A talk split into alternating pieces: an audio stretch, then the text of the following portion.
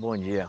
Ontem um treinador estava conversando comigo, o cara é um treinador de Série A, e ele falando né, sobre a falta de criatividade do, do futebol brasileiro, os garotos não têm mais criatividade, muita dificuldade de fazer diferente, de ser diferente. E aí estava atribuindo né, a questão do e falou assim, poxa, nós, nós treinadores é, polimos isso na, na, na, na infância, na iniciação, e antigamente esse moleque tinha uma rua.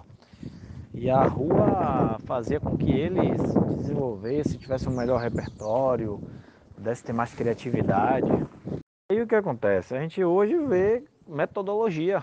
O garoto tem metodologia para poder se desenvolver. Não, tô, não sou contra isso não. Mas aí tem a figura do treinador, que é o cara que vai colocar a metodologia em prática.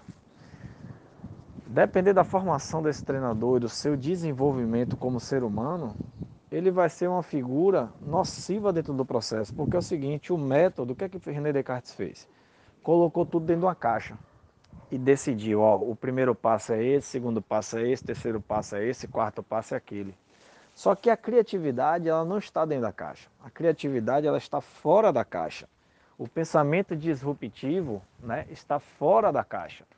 Porque o que é a criatividade? Não é você criar nada do zero mas é a partir do que já existe você fazer diferente. E, inclusive isso é, é chamado de inovação. E como você vai estimular isso sem liberdade? Né? Então, qual é a principal diferença do, do, do garoto daquela época para a iniciação esportiva do que hoje? Não pense que é por causa somente da rua, não, cara. A rua oferecia para o garoto era mais dificuldade. A rua oferecia mais dificuldades. Só que diante dessas dificuldades, os garotos encaravam como desafio e através da sua alegria ele criava suas próprias regras, criava suas próprias brincadeiras, né? E aí eles iam evoluindo. Quem foi que entrou dentro desse processo? Entrou a figura do treinador, que começou a dizer isso é certo, isso é errado, aqui não, aqui sim, pode isso, não pode aquilo. Então as regras, elas matam a criatividade, porque a criatividade é disruptiva, pô. Criatividade ela acontece com a liberdade. com a liberdade. Imagine nessa cena que você viu aí o garoto jogando bicicleta, dando uma bicicleta. Se tivesse um adulto aí, o que é que ele faria? Naturalmente o adulto ia dizer: "Não, não pode fazer isso. Menino, você vai quebrar o pescoço. Menino, você vai fazer isso. Menino, não pode. Menino, não pode". Então nós adultos começamos a polir, tolir esses garotos, né? E matando a criatividade. Então isso precisa alguém assumir essa responsabilidade. Agora, claro, a gente não vai acreditar que é o treinador que vai fazer isso. Imagine, Mota, que o treinador ele chega num curso de educação física e aí ele chega já, já com a cabeça de que ele é treinador, porque ninguém vai decidir o que vai ser quando chegar no curso de educação física. O cara que vai fazer educação física, ele vai trabalhar, é, ele já sabe a área que ele quer. Então, automaticamente, ele negligencia os outros aprendizados que são importantes. Agora, veja bem, se a criatividade ela é tolhida pela, pela, pela disciplina e pela, pelo método, o que é que nós estamos fazendo? Né? Se antigamente você treinava os garotos ali no terrão, vamos dizer ali do perônio, mas você trazia bola de meia, bola de borracha, é, vários trabalhos. Eu tenho o maior respeito por Jailton, porque Jailton foi o cara que mais se ofereceu treinamento de qualidade para mim, naquela época. E Jailton hoje é maluco. Jailton hoje é tido como maluco, ninguém respeita Jailton, né? Mas enfim, enfim, salvo qualquer demérito. Ele é um cara que ele trazia a dificuldade e, e os garotos já traziam muita coisa da rua, ali só ia lapidando, lapidando, cara. Então, hoje o menino tem uma escola, uma academia para treinar, uma grama sintética que a bola vem perfeita, todo mundo tem chuteira, todo mundo tem sacolinha, todo mundo, ninguém, ninguém dá traseira em buzu, aquela coisa toda. E eles têm as dificuldades lá na frente. Desculpe o podcast aí, viu, Mota? Só para a gente refletir. Então, assim, ninguém assume a responsabilidade sobre isso. Eu perguntei a, a, a, ao, ao Paoli, né? Paoli, é, tirou a rua, mas eu acho que tirou a rua e entrou o professor, cara. E depois que entrou o professor, a coisa começou a ficar diferente. O que é que você acha? E aí ele não quis responder, né? Mas ele é contra a especialização precoce. Ele é contra. Mas ao mesmo tempo o processo não permite se pensar de outro jeito. Não permite. Porque a partir do momento que tem adulto no meio, o jogo da criança começa a ficar sério.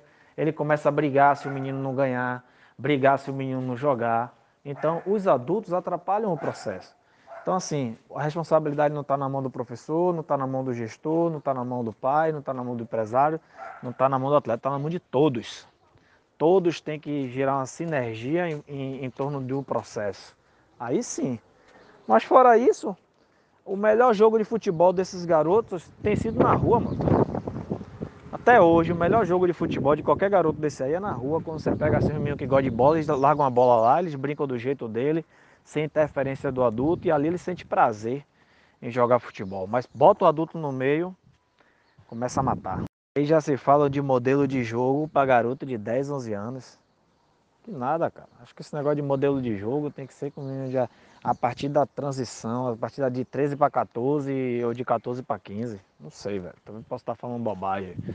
Mas muito precoce para você começar a especializar, definir. Não sei, você é mais especialista do que eu, mas você também entende muito mais de processo e de modelo cartesiano, porque você é formado em engenharia, né? E engenheiro entende de processo. Se lembra na minha live, quando eu falei o tempo todo tinha que ter alguém para bancar, tinha que ter alguém para bancar, tinha que ter alguém para bancar. Esse alguém que eu me referi, todo mundo sabe que foi você. E um dos motivos que eu só trabalho com você. Eu não me vejo no Brasil porque eu vou estar preso a diretores. E eu tenho a minha experiência e eu sou um cara atualizadíssimo. Então eu não vou. Eu não tenho mais condição de trabalhar no Brasil. Eu não tenho um projeto, porque o cara não vai me dar liberdade. Ele vai querer estar acima de mim. E o problema não está acima nem abaixo. Esse não é o problema. O problema é o cara entender a verdade. Isso que ele falou aí é o que a gente vem discutindo. Eu podia até implementar essa discussão legalmente. Quando ele fala da criatividade, ele fala que isso é chamado de inovação. Pode ser na linguagem do curso dele, mas isso para a gente é chamado de é, tática declarativa e processual. A tática declarativa é o que fazer e a tática processual é o como fazer. Está provado cientificamente que quanto mais conhecimento um ser humano tem, mais fácil e mais soluções ele terá na hora de decidir. Então, por exemplo, se eu dou um monte de informação né, a um atacante, como definir a jogada durante o treinamento, diagonal, frontal, de costa, tá de tabela, quanto mais informação ele vai acumular aquilo no cérebro. Treinando durante anos num processo, o que é que vai acontecer? Vai ajudar ele. Tanto que já se fala, já se comenta há muito tempo, já tentam fazer essa, essa relação justamente do declarativo e do processual, dizendo o seguinte: jogadores que têm escolaridade, jogadores que têm é, é, um alto nível de escolaridade, é, de cultura, de educação, sendo ele também craque, claro, né? Ele tem condição de ter mais criatividade, porque ele consegue enxergar o mundo melhor, entendeu, Mota? Ele tem mais foco, é mais inteligente, é mais sabido do que o Alan Delon, que era craque, bom de bola, mas é ignorante, não sabe nem falar, sabe? Então, isso ajuda muito. É o chamado declarativo processual. Quanto à questão da rua, não precisa nem muita discussão. Não precisa discussão. Aquele podcast que eu mandei para você acaba com qualquer discussão. Eu digo isso sempre. Como é que você aprende a falar? É fácil, meu Deus, não tem muita, não tem nem discussão, não tem polêmica isso aí para mim, não tem. Como é que você aprende a falar? Como é que o bebê aprende a falar durante o processo? Me diga. Oi, bebê. Ah, oi, meu amor, hoje a gente vai falar de gramática. Oi, papai hoje vai lhe ensinar verbo fragmentando, processo cartesiano. Olha, hoje nós vamos falar sobre é, predicado, nominal e verbal. Hoje nós vamos falar sobre fonética, não é pronúncia. Não. Você vai simplesmente falando para o bebê, papai, papai, mamãe. Ali é o baba de rua, Mota. Ali é o baba de rua. E ele vai repetindo, repetindo, repetindo, repetindo, repetindo. Tem algum método? Não, não existe método. Com dois anos, três anos, o que é que acontece? Bota, mamãe, quero abrir, abra a geladeira. O moleque já sabe falar e não teve, não foi nem para a escola ainda. Entende? Aí ele vai para a escola, a escola começa a colocar o quê? Método. Então, primeiro vão aprender a alfabetizar, A, B, C, já começa a alfabetizar. Mas ele continua ainda no processo de rua, porque quando ele volta para casa, o irmãozinho dele de 12 anos, de 15, de 25, já estão falando, porra, vai tomar no cu, sabe? E aí ele já está captando também o quê? Continua captando o não método. Deu para entender? Aí ele aprende gíria isso e aquilo. Aí veio o que, é que acontece quando você quer aprender inglês depois de adulto. As escolas querem ganhar dinheiro. Aí você vai para o Aquibeu, vou pegar logo fera. Vai para o Aquibeu, você vai falar inglês. Vai levar 5, 6 anos. Porque hoje é gramática, amanhã é verbo. Ao invés de começar já na conversação. Lembra quando eu levei aquele cara para Vitória? Por que, que eu levei ele? Porque o método dele era natural. É igual de criança. Se lembra? Já entrava conversando, não tinha negócio de verbo, não o verbo, o negócio do exercício era para complementar, mas a, o método dele era direto para a conversação. Você vê, naquela época eu já tinha essa visão. Disse, pô, esse cara é bom, porque já, você vai aprender normal. Como é que você aprende quando você chega nos Estados Unidos? Falando hoje, falando amanhã, falando hoje, falando amanhã, falando hoje, sem ir para a escola. Falando hoje, falando amanhã, falando hoje. Daqui a pouco você dá um ano, dois anos, você está falando. Então, esse é o método. A mesma coisa acontece no futebol. O menino vai crescer dentro já um método. Ah, quando ele falou a especialização nos 13, 14, que nada, rapaz. Estão se pregando agora especialização a partir de 15 anos. E nego já quer fazer com 11, 12 anos modelo de jogo. Modelo de jogo o quê? Aqui no meu clube, eu, é, até 11, 12 anos, eu quero um contra um. Eu quero que domine isso aí. Por quê? É o drible. Um contra um é mudança de direção, é tomada de decisão, é drible e é finalização. Ele aprendeu isso aí 11, 12, depois eu vou cuidando do resto. Dá tempo. É um processo longo, até 17, ainda mais aqui, que é só para faculdade. É um processo longo. Você via lá em nos nossos trabalhos. Trabalho de qualidade técnica. O jogador que tem que dominar a bola e o espaço. Pronto. O jogo, depois ele aprende, tem tempo. É muita mentira, Mota, muita conversa fiada. Gostei desse podcast dele, é o que a gente vem pregando. O, é, o, a tática declarativa e processual, ela é fundamental, fundamental. Nego quer dar físico, Mota, para 11 anos de idade. Treinadores aqui preocupados, eu dou curso, aí eles ficam de boca aberta, falo sobre a, a maturação, né? Processo da menstruação da menina, processo de maturação do menino de 12 anos, de 11 anos. O cara quer dar físico, o, cara, o menino não tem nem esperma ainda, o cara quer dar força, não vai ter força, não tem testosterona suficiente, não vai adquirir força. E o cara está preocupado com força. Bota ele para driblar, quando ele tiver com 15, ele está virado na porra. Se lembra na minha live, quando eu falei o tempo todo tinha que ter alguém para bancar, tinha que ter alguém para bancar, tinha que ter alguém para bancar. Esse é alguém que eu me referi, todo mundo sabe que foi você. E um dos motivos que eu só trabalho com você. Eu não me vejo no Brasil porque eu vou estar preso a diretores. E eu tenho a minha experiência e eu sou um cara atualizadíssimo. Então eu não vou, eu não tenho mais condição de trabalhar no Brasil. Eu não tenho um projeto, porque o cara não vai me dar liberdade. Ele vai querer estar acima de mim. E o problema não está acima nem abaixo. Esse não é o problema. O problema é o cara entender a verdade. Isso que ele falou aí é o que a gente vem discutindo. Eu podia até implementar essa discussão legalmente. Quando ele fala da criatividade, ele fala que isso é chamado de inovação. Pode ser na linguagem do curso dele, mas isso para a gente é chamado de é, tática declarativa e processual. A tática declarativa é o que fazer e a tática processual é o como fazer. Está provado cientificamente que quanto mais conhecimento um ser humano tem, mais fácil e mais soluções ele terá na hora de decidir. Então, por exemplo, se eu dou um monte de informação né, a um atacante como definir a jogada durante o treinamento, diagonal, frontal, de costa, tá de tabela Quanto mais informação ele vai acumular aquilo no cérebro. Treinando durante anos num processo, o que é que vai acontecer? Vai ajudar ele. Tanto que já se fala, já se comenta há muito tempo, já tentam fazer essa, essa relação justamente do declarativo e do processual, dizendo o seguinte: jogadores que têm escolaridade, jogadores que têm é, é, é um alto nível de escolaridade, é, de cultura e educação, sendo ele também craque, claro, né?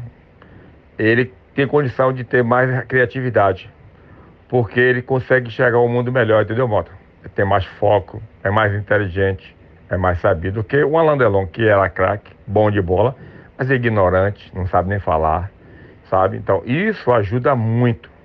É o chamado declarativo processual. Quanto à questão da rua, não precisa nem muita discussão.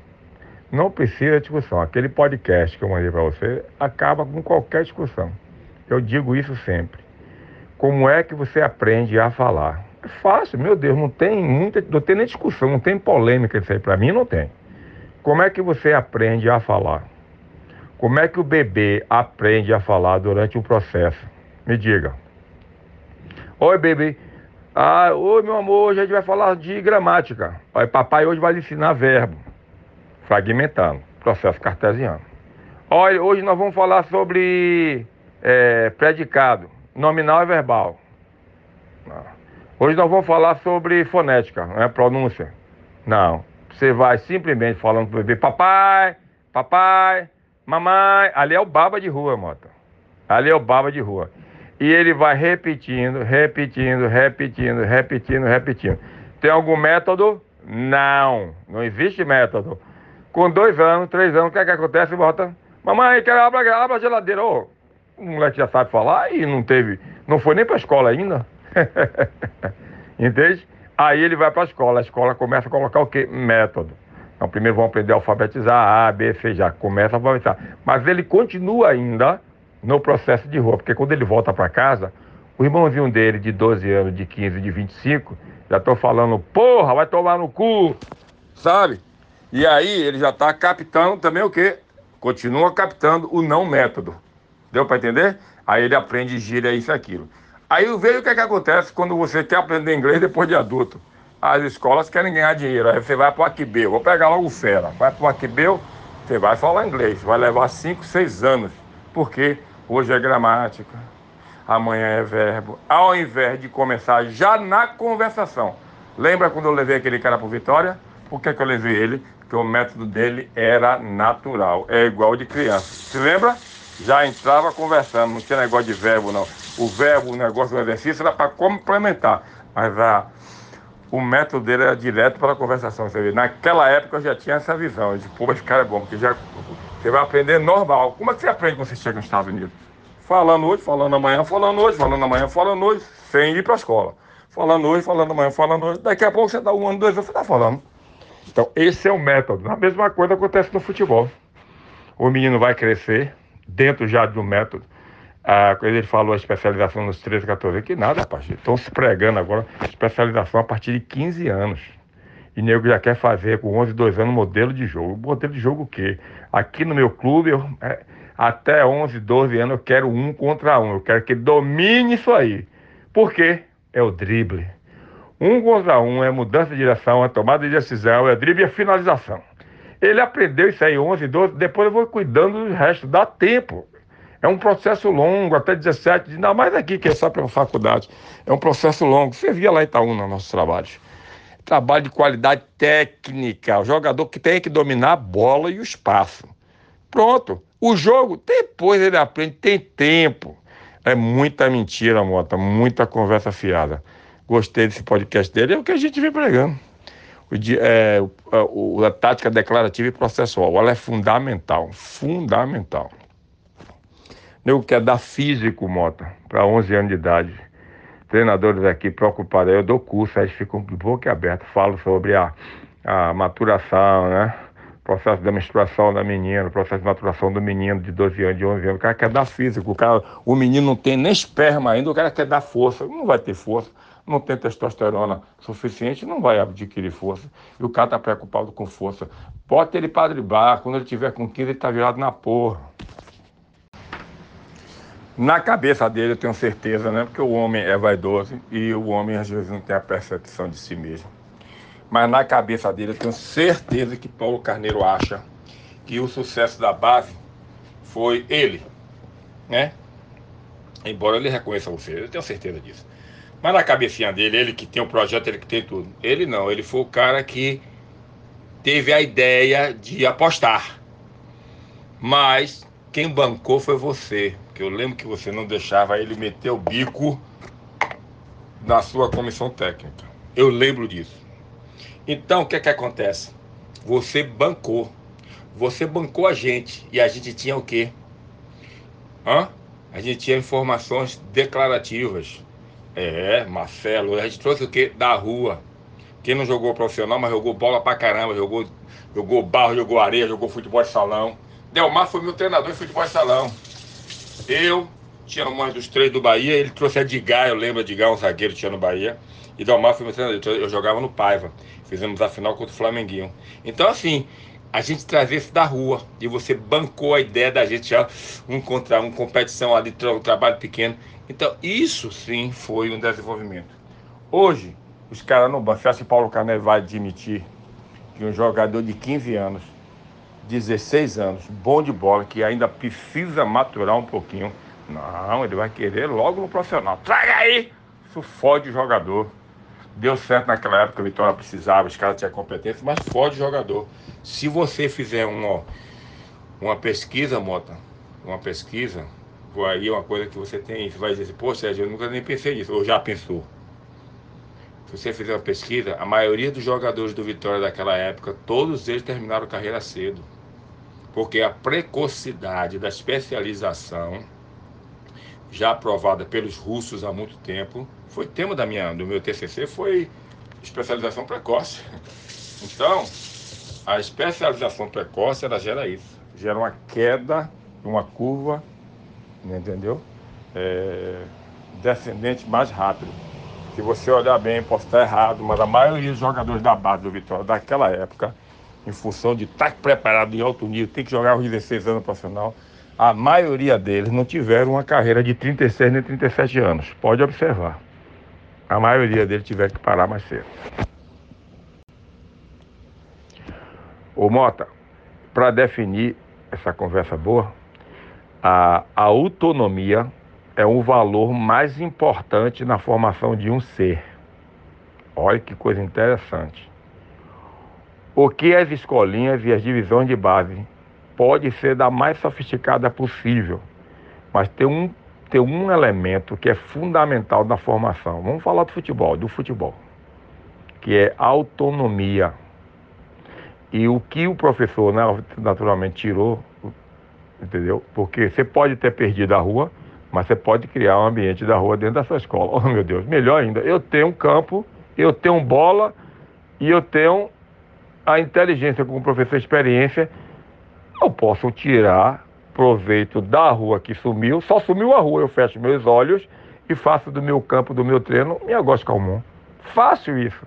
Então a rua, a perda da rua, foi um problema porque castrou a autonomia, que é o elemento mais fundamental do atleta.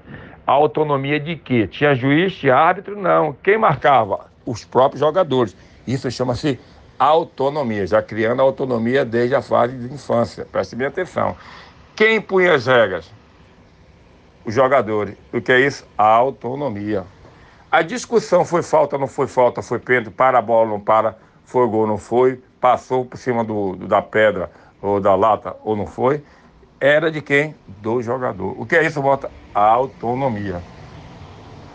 O cara dava um drible quando ele devia ter feito o passe, aí o outro grita, pô, passou para mim, vai tomar no cu, o que é isso? Bota a autonomia. Então foi tirado do jogador autonomia, tirou a autonomia, tirou a criatividade. Ela anda lado a lado, né? Se eu tenho vontade de fazer isso, ah, mas meu chefe não vai deixar não. Posso até combinar ou conversar com um amigo meu, pô, tenho, isso aqui é um projeto que eu tenho, ah, mas não falo, falo, falo assim, não, o chefe não vai deixar não. Ele escroto, papo, não vai deixar não, vai deixar não. Cortou, já está castrando sua autonomia. Ao invés de ter uma empresa e dizer, ó, aqui você tem liberdade para criar. Faça o projeto, se tiver alguma bonita, me, me mostre, me mostre o projeto, a gente vai discutir e se der tudo certo, a gente transforma já isso na hora. Então, essa é a ideia. Tirou a autonomia do jogador e levou para dentro da instituição. Porque muita gente condena isso. Eu, se fosse um cara que tivesse, fosse presidente de um clube, um clube de primeira divisão, pô, esse, esse problema não ia existir no, no meu clube. Eu disse, Mota, vamos fazer aqui um processo da Zorra. Nós vamos trazer a rua para cá. Quando nós fomos, quando o Laelso fez a live dele, Ela falou uma coisa interessante, né? Que Tadeu pegou a gente, pediu para gente fazer uma clínica. E eu e lá, a gente sentou e decidimos fazer uma clínica. Tudo que a gente fazia na rua, nós levamos para aquela clínica. Foi uma novidade, todo mundo gostou. Quero virou, fazer o pontinho virar, o cabeceou e fazer o gol, sabe? Então, todas aquelas atividades de rua nós fizemos na clínica. Foi uma clínica diferente. Laércio falou bem sobre isso. Então é o seguinte, você tem que devolver. A rua, Mota, preste atenção, não é o problema. O problema é as entidades que foram criadas, o professor entrando no processo, sem resgatar a rua. Porque, mais uma vez dizendo, você tem sete campos, Mota, e eu tenho um grupo que pensa como a gente, que entende realmente a questão da aplicação do método, que não é uma coisa ruim. Meu Deus, meu Deus do céu, eu monto aí de 4 a, a 10 anos nesse primeiro processo, convoco todos os jogadores, aí vai ter mil jogadores, dois mil jogadores no CT da gente. Mota, muito pouca coisa para fazer. Vou estabelecer só o quê? A rua. 4 contra 4, 3 contra 10, se eles jogarem. Só trazer a rua para. A gente faz isso aqui, Mota. Toda sexta-feira o Brausa vai, eu vou, o Neto vai. Sub-16 misturado com 14, que aqui não tinha isso. Misturado com 12, misturado com e aí a gente quebra o time. Ou seja, um time tem dois jogadores de 16, tem um jogador de 14, tem um jogador de, de, de 12, tá? A gente quebra para ficar igual. Resultado. Eu e Neto, a gente senta. Professor que vai marcar vocês, marca o jogo aí. Vocês marcam, vocês vão definir quem é zagueiro, quem é, quem é meio campo, quem é ataque. Vocês vão definir a tática, vocês já têm um modelo, já. Então vocês estão jogando com seis contra seis, vão jogar como? Vocês sabem. Então é isso que está faltando. Não é a rua o grande problema. O grande problema foi que as pessoas criaram as instituições, criaram as metodologias, os métodos de trabalho e esqueceram de adaptá-los à necessidade do jogador ser criativo. Só isso. Mostra, esse processo foi tão cruel com o futebol que um dos fatores mais importantes, muito bem falado hoje em dia, chama-se a minutagem. A Gatorade, com alguns órgãos aí de tecnologia, fizeram né, aquele famoso, aquela famosa pesquisa e decidiram que 10 mil horas são necessárias para se formar um jogador de alto nível. E quando eu dou minha palestra aqui, os americanos ficam tristes. Eu digo, é por isso que a gente não vai formar jogador aqui tão cedo de alto nível. Você tem um jogador americano jogando na seleção ou pelo menos treinando, jogando um time de primeira divisão no Brasil, na Inglaterra, tem um ou outro, mas é muito difícil. Por quê? Porque aí é uma coisa que a gente já não vai alcançar. Um jogador do browser, no máximo que ele vai alcançar 3 mil. Se ele alcançar 3 mil. E tem um estudo que mostra que o menino de rua no Brasil alcançava a minutagem, às vezes, de 5 horas por dia jogando bola. 5 horas, sábado e domingo, com certeza, mais de 3 horas. Então, essa minutagem já começava a contar na rua, a moto na rua. Você é puta velha em divisão de base. Eu acompanho divisão de base desde 14 anos. Eu sei de coisa que meus amigos aí não sabem. Eu não sou de falar muito. Mas eu andava com o pai de Laelso, que é meu vizinho. O pai de Laelso tinha um estrela de massa. Então meu irmão jogou no estrela de massa. Eu joguei no estrela de massa. Eu tinha contrato com o estrela de massa. Quando eu passei um ano ali no Vitória, Belisca é testemunha, Chico é testemunha, meu amigo. Cezinha, meu amigo, ia para minha casa, Edson Queiroz, Jorge Fraga, era daquele grupo ali. Só que tinha na minha frente Jaime, que era o lateral, tinha Adilson, que era o lateral número 2. Eu gostava de treinar, eu sabia que eu não ia jogar naquele time mesmo. Mas então eu passei quase um ano no Vitória treinando, Valmar, esse era o time. Zé Mota, minha chuteira, uma chuteira boa, meu pai me deu uma chuteira que saiu com o nome de Bebeto, meu pai me deu logo uma chuteira.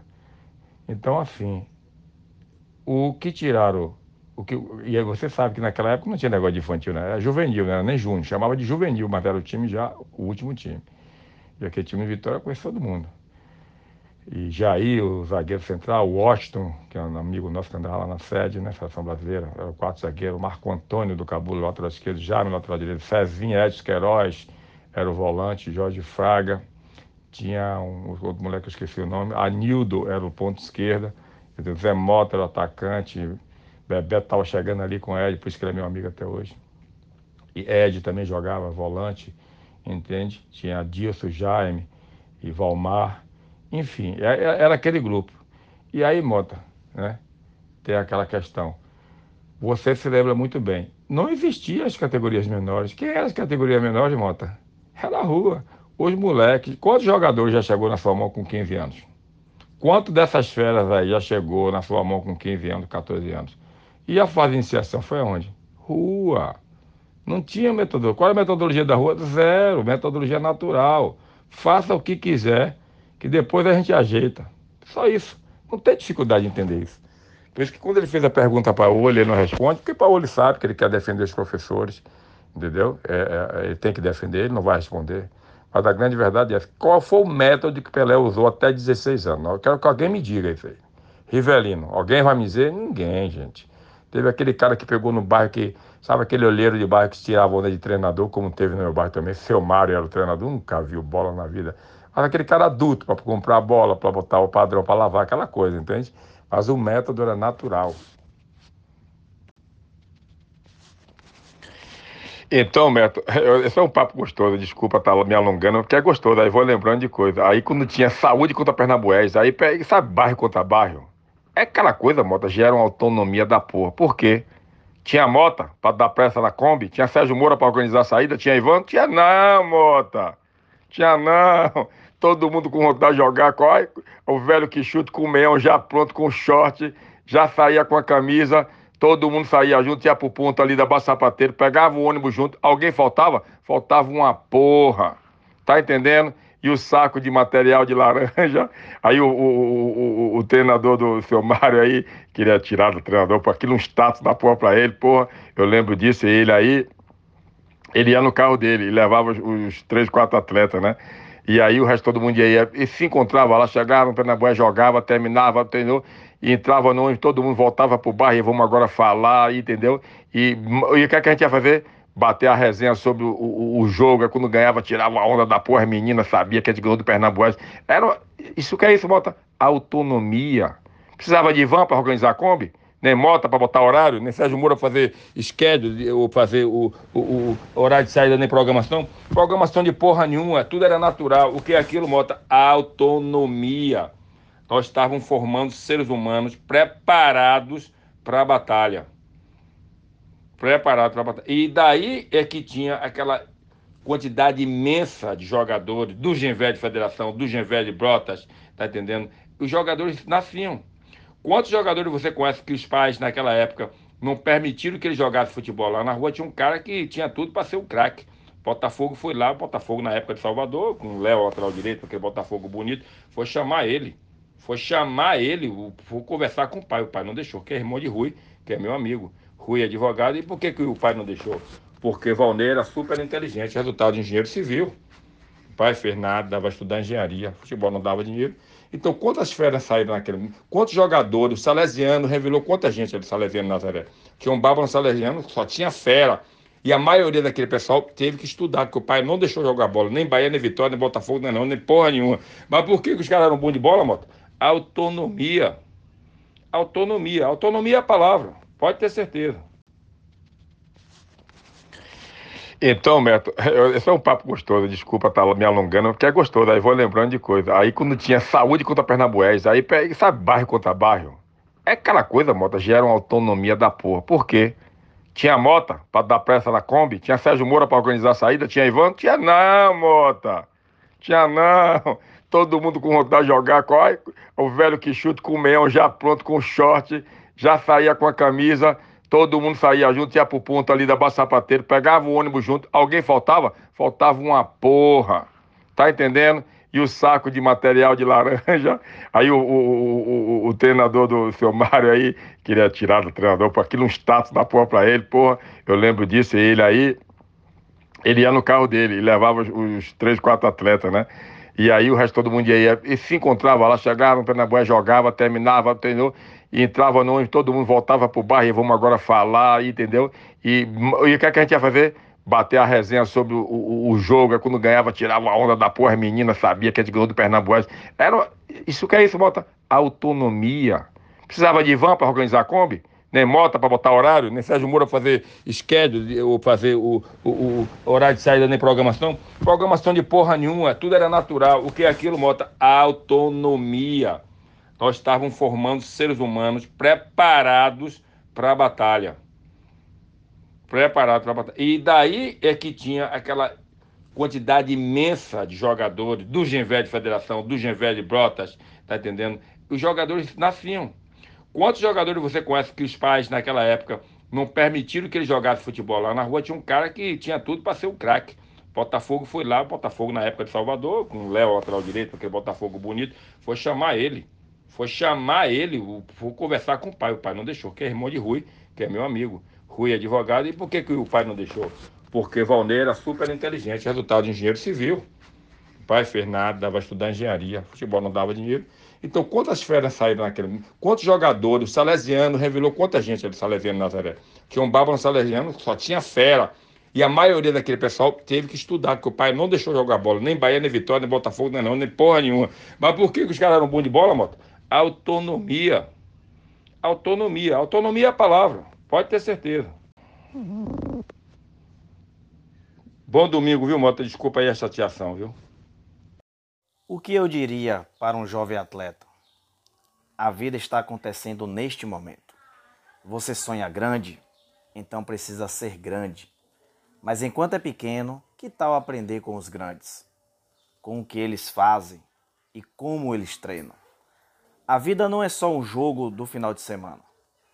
A vida também é o treino da segunda, os desafios da terça e as esperas da sexta. A vida está acontecendo agora. Seja um atleta, mas também seja uma criança ou um adolescente. Pois quando chegar à fase adulta, verá que tem menos opções. Não vacile. Treine a sua mente. Caminhe com os especialistas. Escute e se escute para depois começar a falar. Quando a vida te der as oportunidades, brilhe. Brilhe sem pena, pois é isso que ela espera de você. O meu jogo mudou.